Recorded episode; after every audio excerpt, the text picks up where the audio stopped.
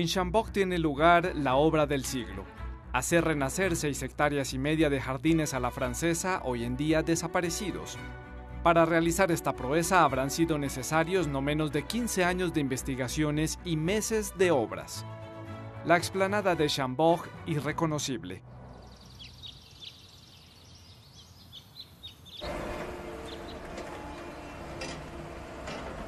12.000 metros cúbicos de tierra han sido transportados, desplazados y nivelados bajo el ojo atento del ingeniero jefe. La tierra es buena. No hay muchos desechos en ella. La tierra es buena. Si encontramos piedras, las ponemos a un lado. El principio aquí en Chambord era recuperar la tierra que existía. Fue mezclada, trabajada y almacenada in situ.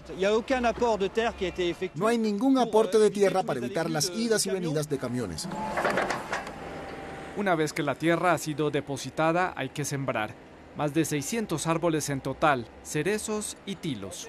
Para los jardineros el momento es delicado, hay que ser aplicado, todo debe ser perfecto. Espera, hay que rascar de ese lado, estamos golpeando la porcadura.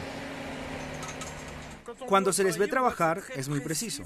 Sí, al centímetro. Hay que ubicar los terrones con respecto al nivel del suelo. La tierra debe estar al nivel del cuello, ni más alto ni más bajo, la altura necesaria. Vamos en 10. Los árboles son ajustados a ojo. ¿Hacia mí? Es mucho. Suelta, suelta. Es mucho. Un poco menos, ¿ok? La siembra de árboles ha terminado. Una mezcla de piedra caliza y grava es entregada para los senderos del jardín. En el siglo XVII se necesitaban años para hacer estas excavaciones. Hoy en día son necesarios tan solo tres meses para terminar estos senderos. Empleamos máquinas que están reservadas para obras en carreteras y vías urbanas. La zona es gigantesca. Estamos hablando de seis hectáreas y media.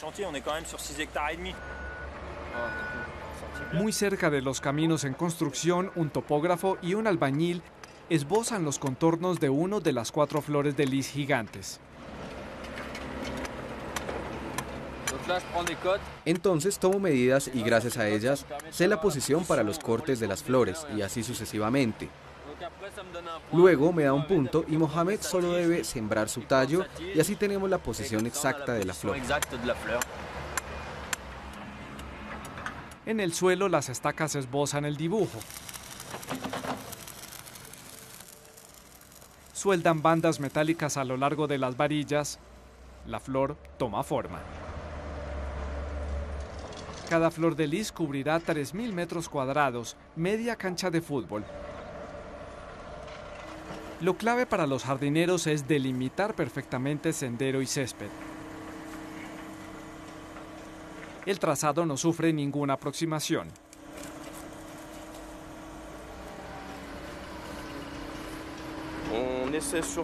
Tratamos sobre todo de no poner tierra sobre la piedra caliza. Si hay pequeños errores como este, pasamos con un soplador para las malas hierbas, que no crezcan en los senderos. Mientras tanto, en una de las torres del castillo, el ingeniero jefe de la obra recibe la visita del conservador general del patrimonio. ¿Tienes el detalle de los arbustos o no? El bolle, los arbustos, las flores y los tejos. Los dos hombres examinan un archivo excepcional de 1749. Senderos por rastrillar en arena. El contrato de mantenimiento del jardín a la francesa de aquella época. Todo queda referenciado. Es una fuente preciosa de información. Entonces, el jardinero nunca debe podar sin una orden. Los archivos son tan precisos, todos los documentos son tan precisos, que no podemos inventar. No es una reinvención, es una restitución idéntica. Y esperamos que, gracias a las obras, veremos aparecer el fantasma de este jardín. Tras una siembra invernal exitosa, la propiedad de Chambord ofrece siete meses más tarde su mejor cara. Esta era la vista que Luis XV tenía cuando observaba sus jardines en 1734. Senderos ligeros, simétricos, una armonía perfecta que los visitantes aprecian. Es una reconstitución de un jardín a la francesa muy bella, un trabajo muy bello. Había visto en televisión que había sido renovado. Todo un éxito.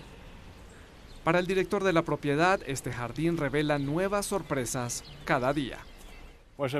A mí me gusta mucho este lugar porque empezamos a tener algunos colores con los bordes de tomillo, las flores, las plantas perennes que salen. Y también esta vista al cozón, el estanque. El resultado está a la altura del costo del proyecto. 3 millones y medio de euros.